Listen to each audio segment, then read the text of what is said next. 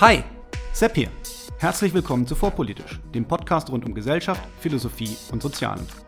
Hier bekommt ihr Shorts zu aktuellen Themen aus einem frischen Blickwinkel serviert.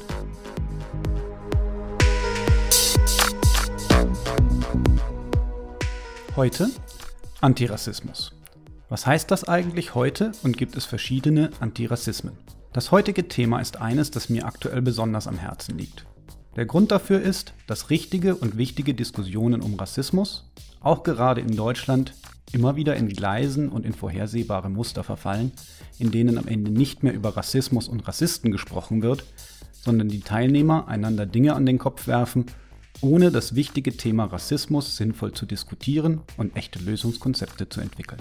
Dabei zeigt sich nicht nur, dass die Fronten verhärtet sind und eine produktive Diskussion unmöglich scheint, sondern auch, dass eine Entwicklung, die in den USA schon seit mindestens 30 Jahren zu beobachten ist, auch endgültig in Deutschland Fuß gefasst hat. Diese Entwicklung nennt sich Race Conscious Anti-Racism, zu Deutsch rassebewusster Antirassismus. Auch wenn vielen Menschen dieser Begriff bisher nicht geläufig ist, so sind ihnen die Auswirkungen jedoch nicht verborgen geblieben. Spätestens seit dem Shitstorm, den Dieter Nuhr nach seinen Kommentaren über Alice Harsters Buch was weiße Menschen nicht über Rassismus hören wollen, aber wissen sollten, geerntet hat, sind Gedanken und Konzepte der Critical Race Theory, zu Deutsch kritische Rassentheorie, aus den Feuilletons und sozialen Medien auch im Mainstream angekommen. Aber von vorne. In seiner Sendung vom 12. November sprach nur über das Buch der Kölner Autorin Alice Harsters und warf dem Titel selbst, Zitat, klassischen Rassismus, Zitat Ende, vor. Warum das Wörtchen klassisch an dieser Stelle weitsichtiger war, als es nur zu diesem Zeitpunkt vielleicht klar war, darauf werde ich noch zu sprechen kommen. Nur gab dabei auch zu, das Buch nicht gelesen zu haben, was bei einem Witz ausschließlich über dessen Titel auch nicht zwingend notwendig gewesen wäre. Zusätzlich behauptete er jedoch, dass das Buch in den USA ein, Zitat, Riesenrenner, Zitat Ende, gewesen sei, was schon alleine deswegen nicht stimmen kann, da das Buch auf Deutsch geschrieben und nie ins Englische übersetzt worden war. Daraufhin musste Nur sich anhören, dass er nicht nur keine Ahnung von Rassismus hätte, sondern dass auch seine Behauptung über den Bucherfolg in den USA selbst rassistisch sei, da, so die Unterstellung, er damit einer schwarzen Frau ihr Deutschsein abgesprochen hätte. Der Rest war das übliche sich in sozialen Medien Dinge an den Kopf werfen zwischen Unterstützern von Nur und Harsters, der für ein paar Tage auf Twitter hin und her wogte bevor sich der Mob einem anderen Thema widmete. Ich verstehe die Tendenz vieler Menschen in dieser Auseinandersetzung zwischen einer schwarzen Frau und einem weißen Mann, die Seite des angeblichen Underdogs einzunehmen. Ich glaube aber, dass die meisten Beteiligten, und vielleicht sogar Hasters und nur selbst, den Kern der Meinungsverschiedenheit überhaupt nicht erfasst haben. Anstatt aber weiter über das zu sprechen, was die Positionen trennt, möchte ich stattdessen mit dem beginnen, worüber ich mir mit Alice Harsters, davon gehe ich zumindest aus, einig bin und von dem ich denke, dass auch Dieter nur es uneingeschränkt teilt. Ich vermute, wir sind uns in ein paar Dingen einig. Erstens. Es gibt Rassismus in Form von Diskriminierung, zum Beispiel bei der Wohnungssuche, im Bildungssystem und im Arbeitsmarkt und zwar auch in Deutschland. Zweitens. Die Hautfarbe, das Geschlecht, die sexuelle Orientierung etc sollten in einer idealen Welt keine Rolle spielen. Drittens. Angriffe auf Menschen, verbal oder physisch, sind zu verurteilen und niemals in Ordnung. Ganz speziell auch dann nicht, wenn es aufgrund äußerlicher Merkmale geschieht. Viertens. Natürlich kann eine schwarze Person oder jemand, dessen Eltern oder Großeltern von einem anderen Kontinent stammen, vollständig und ohne Einschränkung deutsch sein.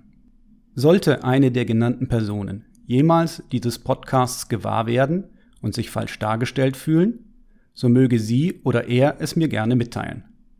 Bis dahin gehe ich jedoch davon aus, dass uns diese Gemeinsamkeiten von rechtsradikalen, völkischen Kreisen unterscheiden. Hier liegt auch der Grund, warum mir das Thema gerade auch jetzt so wichtig erscheint.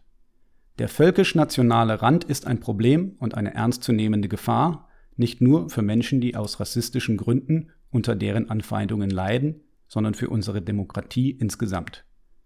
Wir können dieser Bedrohung nur begegnen, wenn sich die Demokraten nicht auseinander dividieren lassen.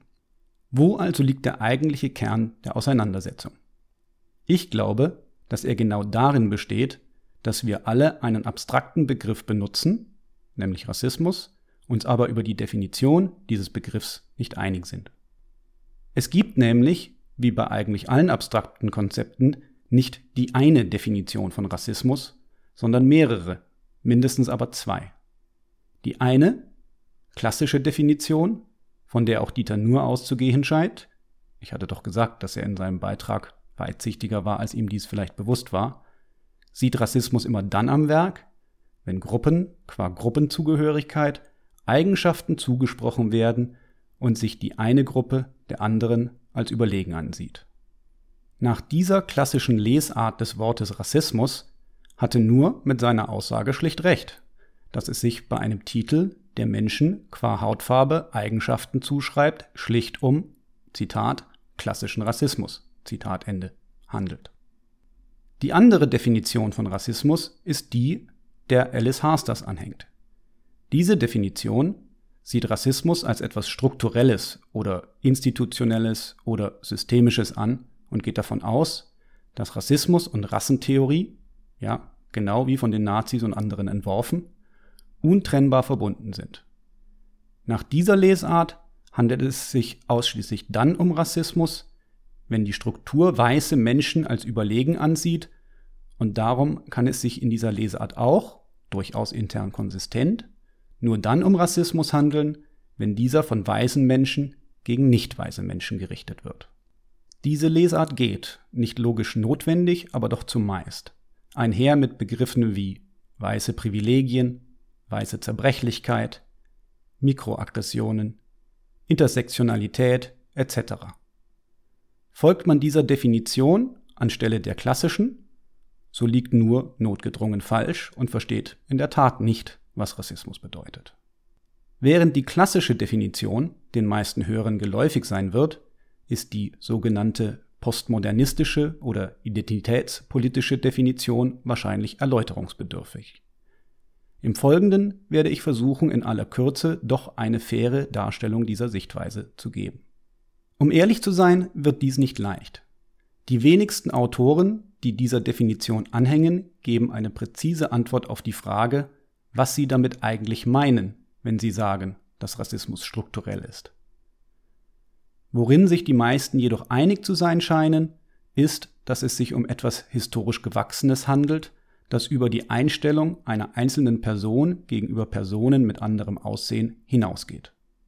Der historische Ursprung wird dabei unterschiedlich verortet, aber zumindest oft in Zusammenhang mit dem transatlantischen Sklavenhandel vom 16. bis 19. Jahrhundert gebracht. In dieser Zeit wurde nach dieser Lesart die Grundlage dafür gelegt, dass wir auch heute noch schwarze Haut als minderwertig ansehen und sowohl Rassengesetze der Vergangenheit als auch heute noch existierende Ungleichheiten in Bezug auf Bildung, Einkommen und Gesundheit werden darauf zurückgeführt.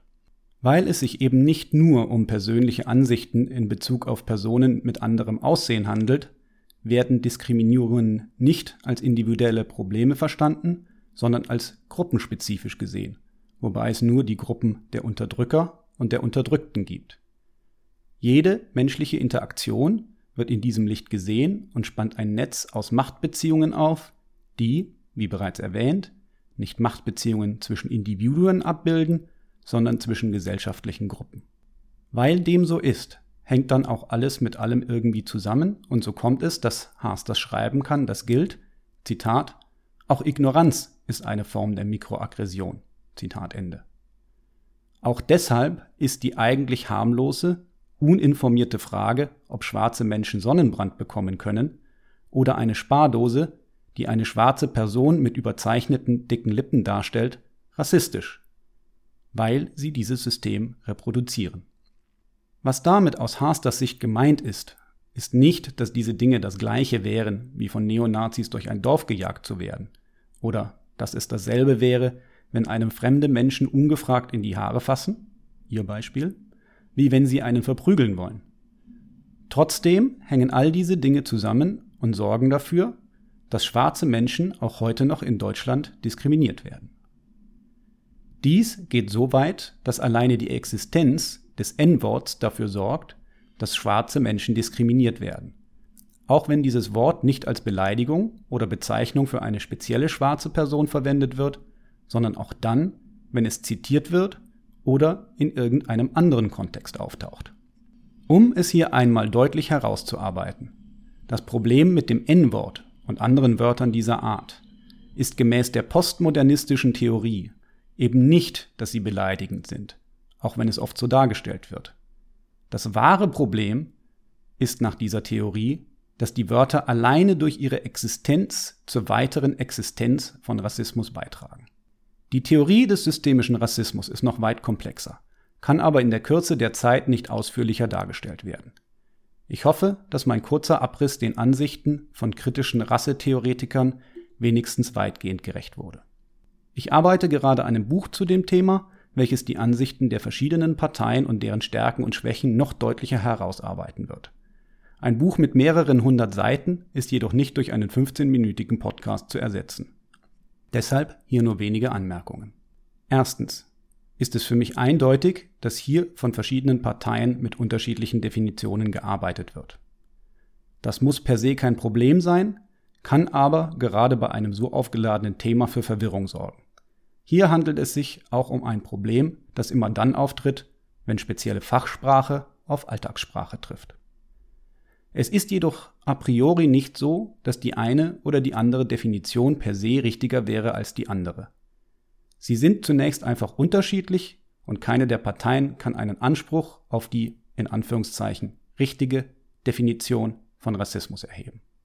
Zweitens schließen sich die beiden Definitionen von Rassismus nicht vollständig aus, sondern besitzen eine Schnittmenge von Gemeinsamkeiten ebenso wie deutliche Unterschiede. Die wichtigsten Gemeinsamkeiten habe ich zu Beginn dieser Folge bereits aufgezählt und auf diese sollten wir uns fokussieren, da sie zu wichtig sind, um, um im Streit über genauere Wortdefinitionen zerrieben zu werden. Es gibt aber auch deutliche Unterschiede. Zum Beispiel wird nach der klassischen Definition weder die reine Existenz eines Wortes als problematisch angesehen, noch ein Rassenbewusstsein gefordert. Ganz im Gegenteil. Diese Unterschiede sollten wir kontrovers, aber zivilisiert diskutieren da sie nämlich drittens brandgefährlich sind. Bis zu diesem Punkt habe ich die beiden Definitionen unkommentiert nebeneinander gestellt, um diese zunächst so wertungsfrei wie mir eben möglich zu erläutern. Zum Ende dieser Folge möchte ich diese neutrale Position jedoch aufgeben und mich eindeutig auf die Seite der klassischen Rassismusdefinition schlagen.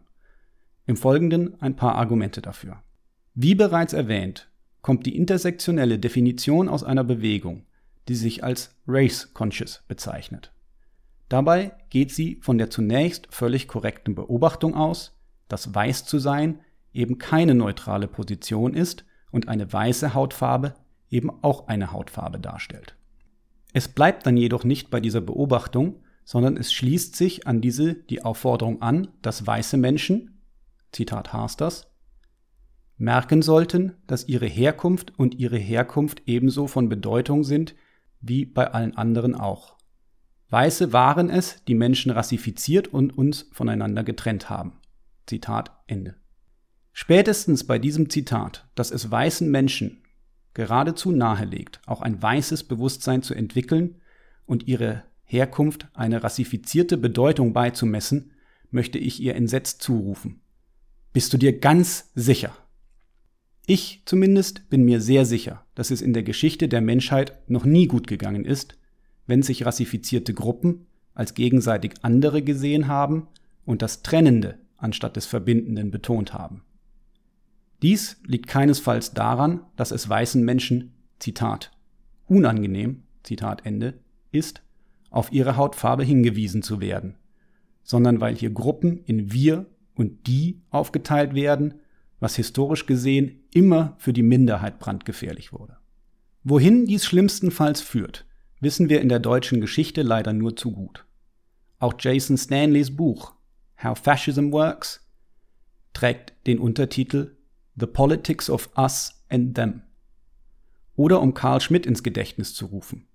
Für diejenigen, die den Namen nicht kennen, es handelt sich um einen echten Nazi, also ein Mitglied der NSDAP und Vordenker der Staatspolitik Hitlers. Die Grundlagen einer faschistischen Politik sind die Einteilung in Freund und Feind. Wem dies als Argument noch nicht ausreicht, der möge auf den Schlusssatz aus dem Zitat blicken, wo darauf hingewiesen wird, dass es weiße Menschen, also wir waren, die Rassismus und Rassentheorie erfunden hätten. Dieses Kollektivdenken ist mit unserer freiheitlichen, demokratischen Werteordnung nicht vereinbar. Es legt die Axt an ein fundamentales Prinzip liberaler Demokratien, welches sippenhaft und Kontaktschuld ablehnt und Menschen nur für das verantwortlich macht, was sie auch tatsächlich individuell verschuldet haben. Dass an dieser Stelle irgendeine heute lebende Person für Entscheidungen aus der Vergangenheit, die auch zum Glück immer weiter korrigiert wurden und werden, in Sippenhaft genommen werden soll, darüber kann ich nur mit dem Kopf schütteln. Als letztes Argument möchte ich noch ansprechen, dass wir, wenn es um Rassismus geht, alle Teil der Lösung und nicht des Problems sein sollten. Leider ist nicht ganz klar, wie eine Lösung aussehen kann. Aber der klassische Ansatz, Menschen eben nicht in Gruppen einzuteilen und sie als Individuen zu sehen, auch wenn dies natürlich in einer imperfekten Welt nicht immer von allen so gelebt wird, ist wenigstens ein plausibler Wirkmechanismus, der nachvollziehbar erläutert, wie eine Welt mit weniger Rassismus möglich sein kann. Der intersektionelle Antirassismus hingegen bietet keinen vergleichbaren Wirkmechanismus an. Ganz im Gegenteil erscheint es mir nicht besonders logisch, wie eine Betonung von Unterschieden zwischen Gruppen und der ständige Hinweis auf so bezeichnete Rassen dabei helfen soll, eigentlich uninteressante Merkmale zu überwinden. Die Geschichte hat gezeigt, dass Merkmale, die immer wieder betont werden, als essentialistisch wahrgenommen werden, was bedeutet, dass ihnen in der Welt eine reale Bedeutung beigemessen wird. So war es vor 400 Jahren die Bedeutung von Protestantismus und Katholizismus, die zu einer Entvölkerung Deutschlands geführt hat, weil Menschen diese Merkmale als ausreichend empfanden, um darüber Kriege zu führen.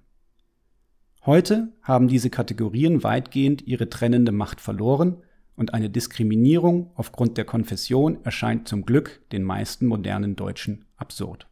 In diesem Sinne hoffe ich, dass wir uns alle nicht als Teil des Problems, sondern als Teil der Lösung sehen. Und diese kann in einer multikulturellen Gesellschaft nur universalistisch und niemals partikularistisch sein. Der westliche Liberalismus ist nicht perfekt, aber in einer Welt, die niemals perfekt sein wird, ist er zumindest auf dem richtigen Weg.